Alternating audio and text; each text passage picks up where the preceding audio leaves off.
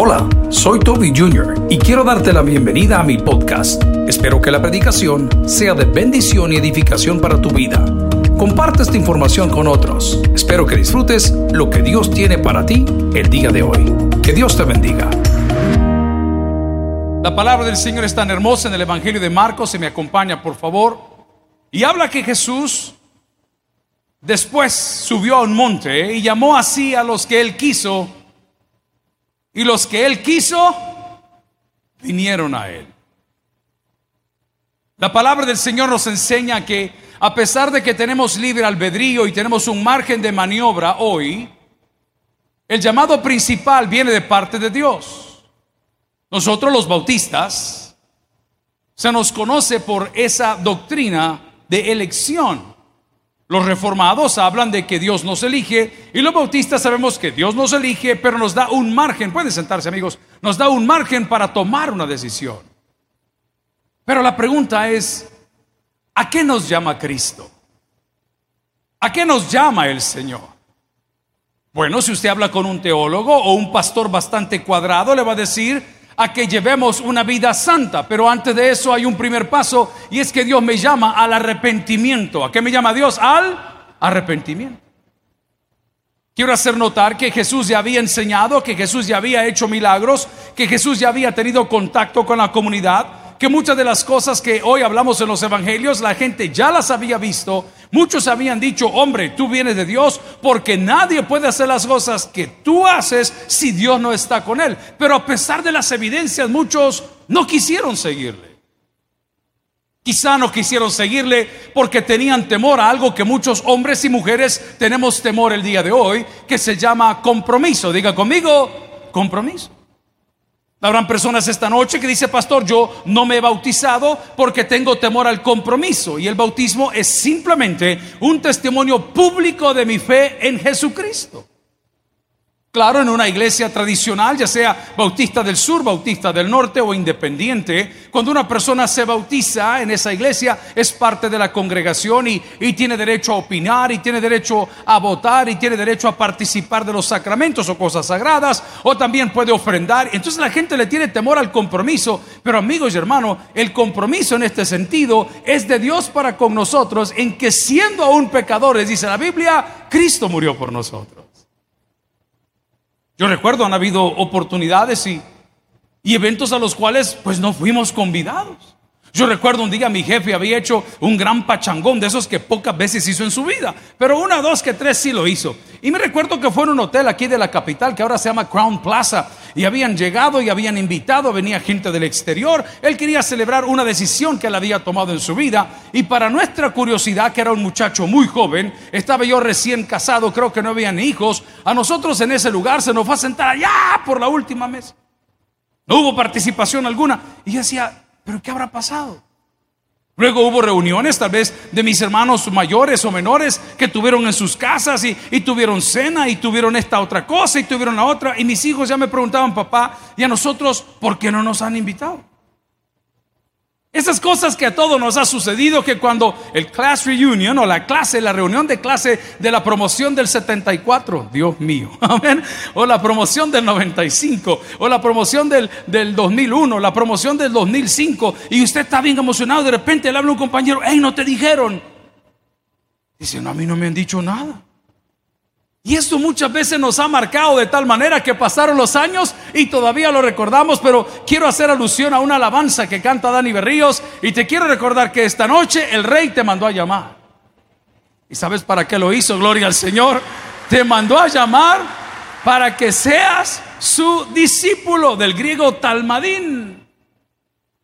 Y discípulo es la persona que aprende. ¿Qué significa discípulo? La persona que aprende. El compromiso para con Dios a través de Cristo el día de hoy no es venir a dar, es venir a aprender. Por eso el salmista afirma con tanta libertad, mejor es un día en tus atrios. O sea, hablaba de la parte externa del templo, que mil fuera de ellos. Cuando usted viene a la iglesia, usted viene a aprender. Recuerdo, nuestro pastor decía, usted en mis sermones viene a aprender. Si se quiere reír, decía, venga los de Casa Malguapa. Amén. O venga los del Junior. Pero el Señor no te está llamando para fustigarte, te está llamando para que puedas vivir con Él. Escucha bien, una experiencia. Tengo un amigo que es promotor de artistas. Estuvo moviendo a Circo de Soleil allá en toda Sudamérica porque ellos lo hacen por fechas y lo hacen por zonas. En algún momento estuvo trabajando para el famoso y finado Juan Gabriel. ¿Cuántos se acuerdan de Juan Gabriel? Ah, no se acuerdan de Juan Gabriel. Le voy a dar una alabanza para que se acuerden. Vamos al... Ah, ¿A dónde? ¿A dónde? Ajá, al no, a no. Y aquí vamos a decir, vamos a bailar. A ver, ya me voy a caer de la tarima yo también aquí. imagínense que lo promovía y lo ponía para acá y lo ponía para allá. Ese muchacho es un promotor de artistas. Pero muchas veces esos artistas y esos grandes hombres que andan haciendo grandes espectáculos, pues ya no los toman en cuenta, cambian de manager. Dios no ha cambiado de parecer.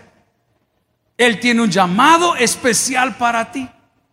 Y no quiere que resientas porque si esas otras invitaciones te hubiesen llegado, si esa otra confirmación de tu trabajo hubiese llegado, si esa visa te hubiese sido dada, si esa casa te hubiese sido aprobada, si ese vehículo te hubiese sido otorgado, si esa herencia se hubiera quedado en tu vida, probablemente hoy no estarías aquí. Y la Biblia dice con toda seguridad y certeza de que le sirve al hombre si ganara todo el oro del mundo, pero al final de todo que dice, pierde su alma. Los evangelios nos dicen también aquellos que están fijos y fijados en su trabajo, en su labor, que voy a acumular, que voy a poner, que voy a guardar. Y le llama la Biblia insensato. No sabes si hoy vendrán por tu alma. El llamado de Jesús es para bendición, el llamado de Jesús es para aprender, el llamado de Jesús es para multiplicar. ¿Y qué me multiplica Dios? Mis oportunidades. Pero para poder obedecer el llamado de Jesús, lo primero que tengo que hacer es pasar por el arrepentimiento. Dice la palabra del Señor, arrepentíos, parafraseando, y por ello vendrá a vosotros tiempo de refrigerio. ¿Y qué es arrepentimiento? Un cambio de dirección. Uno de los muchachos adinerados que quiso seguir a Jesús se le acercó y dijo, maestro, ¿qué debo de hacer para ser uno de los tuyos? ¿Qué debo de hacer para poderte seguir? Era un muchacho muy bueno, muy bien posicionado. Y Jesús le dice, cumple toda la ley, cumple todas las cosas, todo esto lo he cumplido, le dijo. Pero te falta una cosa, le dijo, tienes un apego a las cosas materiales que no te puedo explicar. Tienes un apego al que dirán, tienes un apego a quién soy, tienes un apego a las cosas que no he alcanzado. Y dice, ¿sabes qué tiene que hacer? Ve, vende todo lo que tienes guardarlo, ve que lo haces y sígueme. Y dice la palabra que el muchacho se retiró avergonzado. El día de hoy no hay una limitante ni un tope para no venir a los pies de Cristo. Vea lo que dice la palabra conmigo allá en Juan 15, 16. Evangelio de Juan capítulo 15, versículo 16. Mire qué lindo el mensaje del día de hoy. No me elegiste vosotros a mí, sino que yo os elegí a vosotros. Qué lindo saber que Dios está pensando a mí a través de Jesucristo. Qué bonito saber que Él siempre me toma en cuenta. Sabe, en la vida hay personas que van llenando su vida, van llenando su corazón y van llenando los espacios. Que usted cada vez que sale, que usted cada vez que come, que usted cada vez que se despierta, que usted cada vez que se acuesta, usted cada vez que va a ir a comer algo, usted está pensando, ve, le voy a invitar a la fulana, ve, le voy a decir a fulano y tal, ve, vamos a decirle que venga el otro, porque se convierten en personas indispensables. La palabra nos tiene un mensaje maravilloso el día de hoy y es un mensaje que en mí debe de causar gratitud y lo que dice la palabra es, no me elegisteis vosotros a mí. Le tengo una noticia, querido amigo y hermano, usted no está aquí porque usted quiso venir. Aunque suene un poco fuerte lo que voy a decir, estamos aquí porque Dios nos trajo aquí. ¿Y cómo lo hizo? Con cuerdas de amor. Gloria al Señor. Lo hizo con cuerdas de amor lo hizo por las circunstancias, lo hizo por los problemas, lo hizo por las dificultades, lo hizo por las enfermedades. De alguna manera, Él nos atrajo a Él. Entonces no desperdicie la oportunidad, no siga llorando porque no lo invitaron, no siga llorando porque no lo tomaron en cuenta, porque esta noche estamos aprendiendo que el rey nos mandó a llamar para que seamos sus discípulos. ¿Y qué hacen los discípulos? Aprendemos de la palabra de Dios. Hoy nos fuimos a vacunar con la tercera dosis. No sé si me están saliendo cachos. Amén. Vaya usted a saber.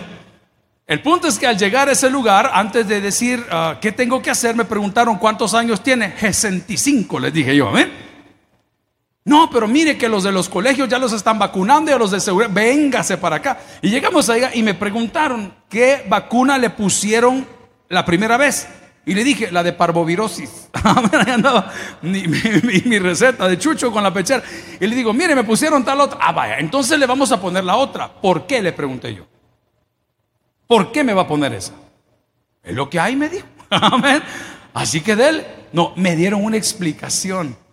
Ya cuando me dieron la explicación, habíamos llenado el formulario, llenamos la cartilla, llevamos el DUI, esperaron que pasaran 14 personas, que son los bloques para los cuales alcanzan, me dijeron pase por aquí y nos hicieron todo, pero qué bonito es conocer. La Biblia dice, conoceréis la verdad y la verdad os hará. Eso hacen los discípulos. Usted puede ver la nube que viene llena de problemas, llena de pericos y de micos y de cangrejos y de sapos, como hacían en la época de nuestros padres. Pero te tengo una noticia: detrás de esa nube oscura siempre saldrá el sol. ¿Y quién es el sol en nosotros? La esperanza. El Señor te mandó a llamar para que aprendas en quién confiar. Y dice la palabra, no me elegisteis vosotros a mí, sino yo os elegí a vosotros. Ojo, y os he puesto para qué? Para que vayáis. El discípulo no solamente aprende, el discípulo es un enviado. Diga conmigo, un enviado. Es un enviado.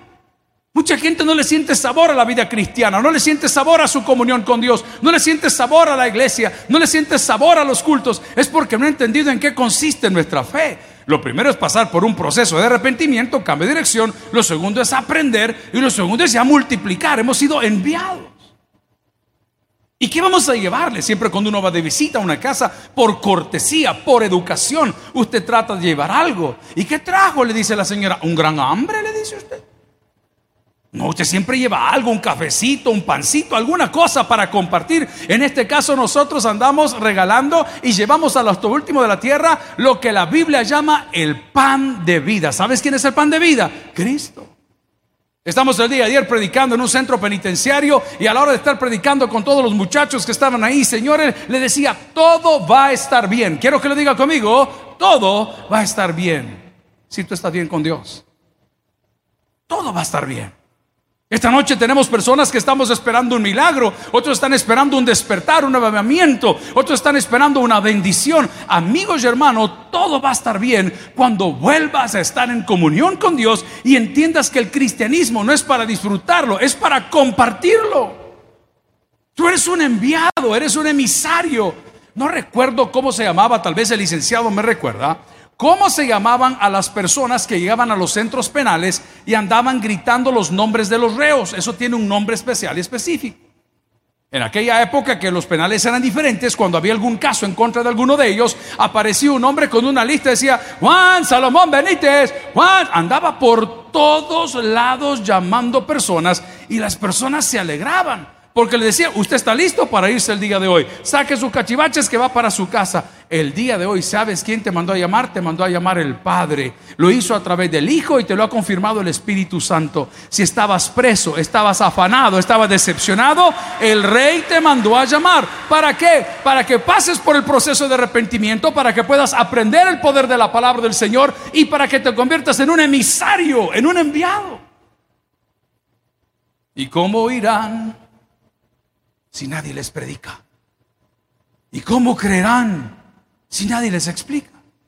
Amigos y hermanos, ser un emisario del Evangelio de Cristo no necesitas memorizarte la Biblia, solo necesitas vivir lo que has aprendido. Solo necesitas confiar en las promesas de Dios. Y si acaso no quieres predicar y no quieres evangelizar porque te da nervios, solo tienes que sonreír para que la gente te pregunte, ¿y qué es lo que llevas acá adentro? Y vamos a decirle, esa alabanza de Juan Carlos Alvarado es un gozo que no puedo parar. ¿Por qué? Porque no fui yo quien elegí a Dios, fue Cristo quien me eligió a mí. Hermano, qué cosa más bella. Estamos haciendo fila para regresar de California. Este fin de semana se cumplían 10 años del tabernáculo de South Bay. Llegaron 26 diferentes pastores de 26 diferentes filiales. Y a la hora de estar haciendo fila, cuando usted viaja, le van acumulando sus puntos o sus mías o su tarjeta, como lo quiera llamar, y lo ponen en la fila de negocios. Aquí en El Salvador no hay primera clase, pero hay negocios, business. Y qué bonito es que cuando estamos los tres pastores que fuimos a dar la vuelta por allá, a la hora de hacer la fila me dice el Señor, ¿cuántos viajan? Tres, le dije yo.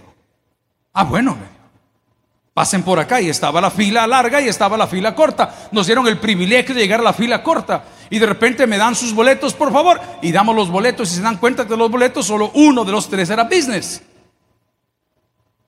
Y le digo al señor que estaba atendiendo, perdón, ¿hay algún problema? No, me dijo, son sus invitados. ¿Qué dice la Biblia? Yo y mi casa son sus invitados. Y el mismo trato que le dieron a uno, nos dieron a todos. Porque en esa fila te ha llevado el Padre, el Hijo y el Espíritu Santo. Amigo y hermano, qué privilegio Qué lugar el que el Señor nos ha dado. Ojo lo que le digo, no es para que me lo aplauda a mí, es para que viva con gratitud. Porque cuando te quieran sacar de la fila, cuando te quieran poner restricciones, cuando te digan pásese para allá, entonces será la cruz de Cristo que hablará por nosotros. ¿Y sabes qué dice la cruz de Cristo? Consumado es. Las cosas viejas de este fulano ya pasaron y todas han sido hechas nuevas. ¿Cómo no voy a tener gratitud?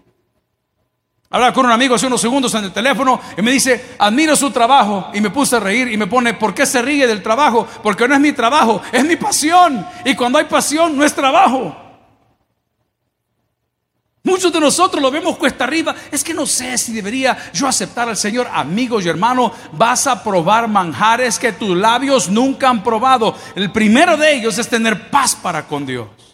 Hay un adagio que dice por ahí, el que nada debe, era jueves por la madrugada, 3 y 30 de la mañana, para poder estar a tiempo a las 5 en el aeropuerto, tres horas de prechequeo antes. ¿Sabe cómo son las cosas? El control de la cartilla, el peso del equipaje, migración, la revisión de ellos. Y voy saliendo de la casa y tan pronto abro el portón, que vivo a 30 metros de acá, me encuentro fuera de mi casa a tres soldados con armas largas, dos patrullas. Dije, ya me fui de gratis yo. Sector 4. ¡Qué terrible! Pero a la vez dije, el que nada debe. Ok, entonces ¿por qué anda amedrentado el día de hoy?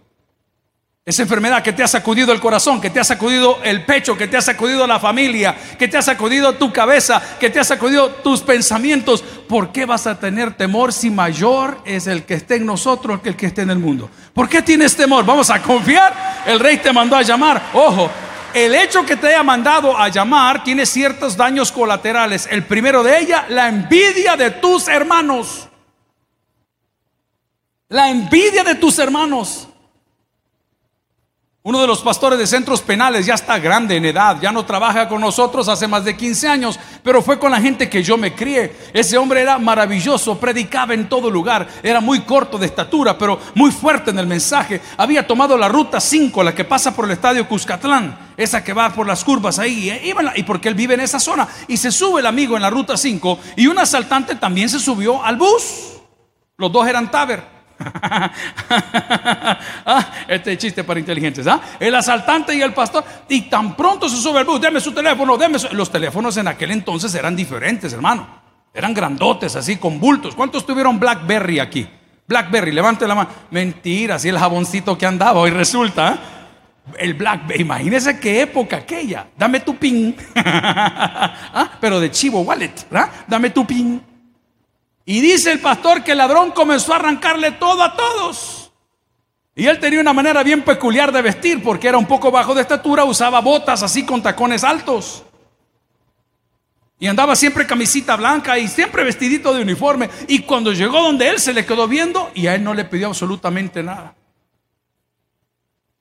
Se baja el ladrón del bus con los teléfonos que había arrasado y tan pronto se baja el ladrón y dice, este andaba con él porque a este no le pidieron nada, a este no lo asaltaron. Lo primero que vas a sentir cuando Dios te ha llamado y Dios te ha sentado en lugares celestiales como la Biblia lo dice, no porque tú querías, sino porque Él tuvo misericordia de nosotros, es la activación de la envidia de tus hermanos. Y te comienzan a criticar por tu carro y por tu casa y por tus viajes y por tus joyas y por tu pelo y por tu ropa, porque ellos desearían haber encontrado lo que Cristo nos regaló a nosotros. ¿Y qué nos regaló Cristo? El perdón de pecado, la salvación y la vida eterna. No le tengas temor, hermano. Yo le aprendí algo a mi papá que no lo practico, aunque uno de mis mejores amigos y más cercanos siempre me dice, pastor, usted no se achique de las cosas que Dios le da, haga esta cosa, use sus cosas. Va. Y a veces digo, no, pero es que no es el momento, amigo y hermano, lo voy a poner en términos bíblicos, porque no me avergüenzo del Evangelio, porque es poder de Dios. ¿Para qué dice? Para salvación. Dios no te mandó a llamar para hacerte millonario, te mandó a llamar para hacerte salvo. Uno de mis hijos siempre está diciéndome, papá, yo insisto que esta nosotros somos, dice la última generación. ¿Mía? Sí, le dije. Nosotros somos la última generación. Le digo, hijo, ¿por qué decís eso? Es que mira, me dice, está temblando en México. Hay incendios forestales en toda California. Hay sequía en no sé qué otro lado. Hay inundaciones en el otro. En El Salvador no sé qué, no sé cuándo. eso se llama principio de dolores. ¿Cómo se llama? No, eso no es ni la sombra de lo que viene. No, hombre, hermanito lindo, si quiere que nos pongamos a hablar apocalípticamente, o yo le digo así, terroristamente hablando, eso va a ser terrible. Dice que el amor de muchos se enfriará y se va a levantar padre contra hijo, hijo contra... Eso todavía falta, pero estos son indicativos, indicadores que el amor de Dios aún permanece y quiere buscar a cada uno de los que no han escuchado. La palabra del Señor en Primera Tesalonicenses capítulo 5 versículo 24 nos habla de una característica, cualidad o atributo comunicable de Dios. Y dice la palabra, fiel es el que os llama, el cual también dice la palabra, lo hará. Una de las cualidades y características de los discípulos del Señor era su fidelidad al llamado. En el camino al llamado a ser discípulo, tú te vas a encontrar primero con la envidia de tus hermanos. Y en segundo lugar, te vas a topar con algunas bifurcaciones, algunos tropiezos algunas ofertas de trabajo. Estamos allá en California y de repente llega una hermana, el Jorge estaba conduciendo el culto de milagros del viernes, y dijo el pastor Jorge, hey, es la época, es la hora de los testimonios. Y de repente ve una señora subir con buena ropa, hermano. Pero sport, no crea que formal. Jeans, tenis muy bonitos, una chumpa muy linda y una blusa muy, muy juvenil. Y no, no estaba tan joven. Y dice la hermana, quiero dar testimonio que yo vine a este país y pasé por tal lugar, pero vine bajo el programa de protección de no sé qué, y tan pronto me llamaron a mí para ese programa, me pusieron un grillete. Yo me quedé, no sabía que eso se hacía, pero bueno, le pusieron un grillete para poderse reportar a migración y no podía salir de tal ciudad y tenía que estar yendo a firmar no sé qué cosas para que aplicara su programa. Pero este era el problema, el tiempo estaba pasando, dice ella, y yo no tenía trabajo, yo tenía que aprender a ganarme la vida, que el idioma más o menos lo manejaba. Y me dicen que me van a atender en una entrevista de trabajo y decía, Señor, pero ¿cómo voy a llegar con este grillete? Diga conmigo, fiel es Dios. Él no te va a llamar para destrozarte, hijo. Te va a llamar para bendecirte. Y cuenta la hermana que 48 horas antes de la entrevista, 48 horas antes de la entrevista y el brazalete le fallaba la batería, había que estar conectado casi cada 6 horas, no podía ni siquiera salir, le llaman de migración y dice, mire señora, su proceso está bueno, le vamos a quitar el brazalete. Y dice la señora, para honra y gloria del Señor, me quitaron el brazalete y además de haberme quitado el brazalete, me dieron el trabajo. Vea lo que dice la palabra. Fiel es el que os llama.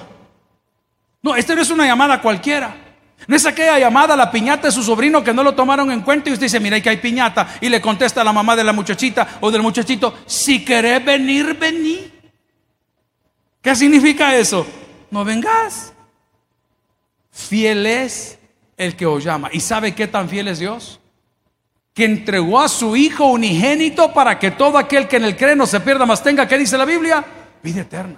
¿Por qué no habríamos de escuchar su llamado? ¿Por qué cerramos el oído a algo que Dios quiere hacer con nosotros? Quiere hacer de nosotros sus discípulos, pasarnos por un proceso de arrepentimiento, ponernos en paz para con Dios, darnos una nueva vida, enseñarnos la verdad para que la verdad nos haga libres, pone un propósito en nuestra vida porque nos envía a repartir algo que se vende solo, si lo puedo decir de esa forma. Es algo que todo mundo busca, todo mundo migra porque quieren una mejor vida. Ayer mis hijos estaban despidiendo a un amigo de ellos que van para Inglaterra y el joven estaba con que se iba, con que no, que sus papás se movieron. Le digo, hijos, tienen que entender que la familia entera está buscando una mejor vida. Yo tengo una opinión muy personal. La mejor vida no está en ningún otro país, en el país donde tú naciste, pero bajo la cobertura de Dios. Yo siempre dije, si a mí la vida me hubiese premiado, lo voy a hablar como dice la gente, el universo me hubiese concedido mis peticiones y me hubiesen dado el trabajo en ese aeropuerto, me hubiesen dado el trabajo en esa aerolínea, me hubiesen dado el trabajo en ese almacén, probablemente Dios no hubiese tenido misericordia, pero cerraron todas las puertas y las puertas se cerraban no porque Dios es malo, sino porque Él nos amó primero. It's baby proofed.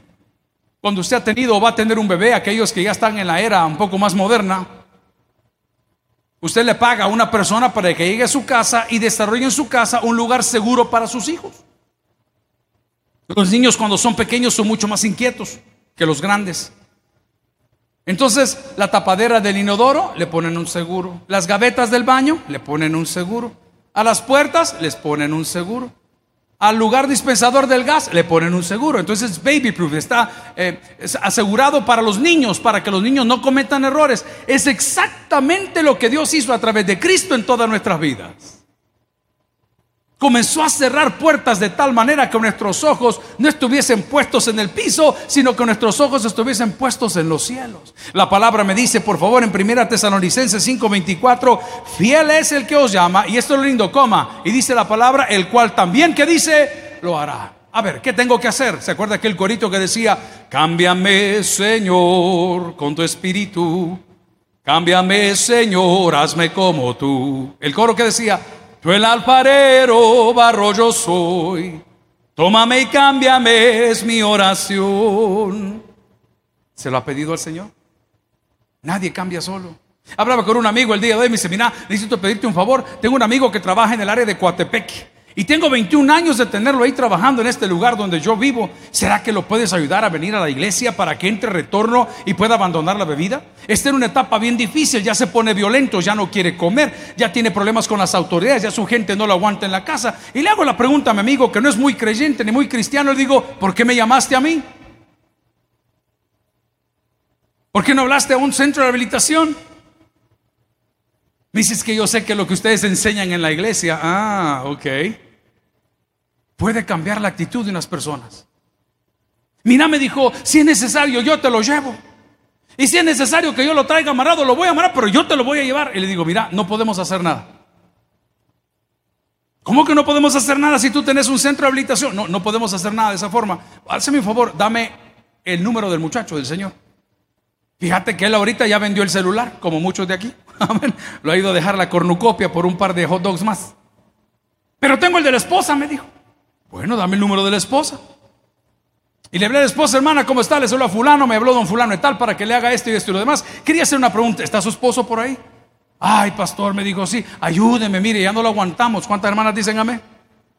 Ya no lo aguantamos. Mire, él se pone así y se hace daño y grita y pone por acá. Y bueno, pero ya se lo paso. Y entonces me pasaron el teléfono. Hola, don fulano, ¿cómo está? ¿Usted quién es? Me dijo. ¿Qué te importa? Le dije yo. Toma la llamada, indio. No, le digo, fíjate que soy el pastor fulano que estoy en San Salvador. Recibí una llamada de tu mujer que ya no te aguanta. Es que ella es la loca, me dijo. Eso es verdad, le dije yo. Eso es verdad. Pero no digamos nada al respecto. Mire, don fulano, es cierto que tiene problemas con la bebida. Mire, yo no tengo problema con la bebida, me dijo. Yo tomo cuando quiero. Todos los días quiero, todos los días tomo. Pero no tengo problemas con la bebida. Ok. Pues yo quiero ofrecerle una mano amiga. Somos una iglesia en Salvador que tenemos un centro de rehabilitación. Conozco a don fulano y tal que me lo ha recomendado. ¿Le gustaría usted venir acá para tratar de cambiar su vida? No, me dijo, yo estoy bien. Bueno, muchas gracias. Dios le bendiga. Porque Dios no trabaja con quien no quiere, hermano. Si Dios no te está quitando nada, quiere que estés bien, quiere que tengas tu familia de regreso, que encuentres una razón de vivir, que te reencuentres con aquellas heridas que tal vez no has sanado para poderlas sanar, pero muchos de nosotros lo rechazamos. Vaya conmigo a la palabra, a Romanos 8:28. El llamado de Dios es una gran bendición y dice, y sabemos que a los que aman a Dios, todas las cosas les ayudan a bien, esto a los que conforme a su propósito son. Amén. Nunca te va a llamar para arruinarte, nunca te va a llamar para quitarte, te va a llamar para que pases por el proceso de arrepentimiento, luego que comiences a aprender, que seas su talmadín, su discípulo, luego que seas enviado, pero no te preocupes, en medio del camino tu decisión va a generar problemas, la envidia de tus hermanos, la crítica de tus conocidos, va a creer este. Usted no sabe que es estar encerrado con 385 privados de libertad que salieron de ejército y PNC y todo, que están siendo procesados. Son hombres que fueron de bien, que en algún momento se torcieron, no sabemos por qué. Y les decía a ellos, a pesar de que estamos en esta situación y muchos de ustedes eran entre 15, 18, 30 años de cárcel, no te preocupes, por la misma puerta que entraste, por la misma puerta vas a salir. ¿Cuándo? Cuando hayas entendido el mensaje de Dios. Dios no te llama para arruinarte, Dios no te llama para quitarte un margen de giro, Dios no te llama para quitarte la juventud, Él te llama para bendecirte. La palabra del Señor, si me quiere acompañar, tengo varios textos más que me gustaría que vea. Primera de Pedro, capítulo 2, versículo 21, allá al final de la Biblia, si no vea su pantalla. Primera de Pedro, capítulo 2, versículo 21. Pues para esto fuisteis llamados. Porque también Cristo padeció por nosotros, dejándonos ejemplo para que sigáis, que dice la palabra, sus pisadas. La adversidad va a estar presente, los problemas van a estar presentes, pero también estará presente la gloria de Dios. No le tenga temor, no le tenga miedo, no guarde rencor, amigo. Limpie su mesa el día de hoy. Dígale, Señor, gracias por ese llamamiento. Gracias por ser bueno. Gracias por salvarme. Gracias por haber pensado en mí. La palabra dice, si lo quiere leer conmigo en primera de Pedro 2.21, pues para esto fuisteis llamados. ¿Usted sabe cuál es su llamado el día de hoy? Cuando usted va a salir de bachiller, llega a una universidad, un college, le hacen un examen psicológico, la prueba de aptitudes. Y ellos pretenden a través de patrones muy lindos, bien estudiados, muy bien generados, ayudarnos a entender cuál es el propósito. Y el propósito de tu conversión no fue que seas salvo, es que te conviertas en un discípulo. Es que pases por un proceso de regeneración. Que no sigamos haciendo las malacatadas de antes. Y cuando tú vayas acortando distancia para con Dios, Dios comenzará a cortar distancia para contigo y las bendiciones que están en la mesa de Dios serán las bendiciones que vas a tener en tu mesa.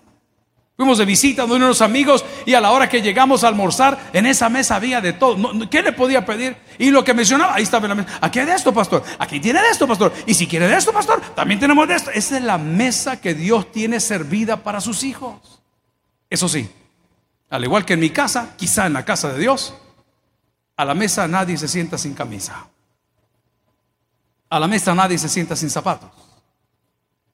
A la mesa nadie se sienta de manera desordenada. La mesa del Señor está lista. Todo lo que está pidiendo es que el día de hoy entiendas el propósito de tu llamado.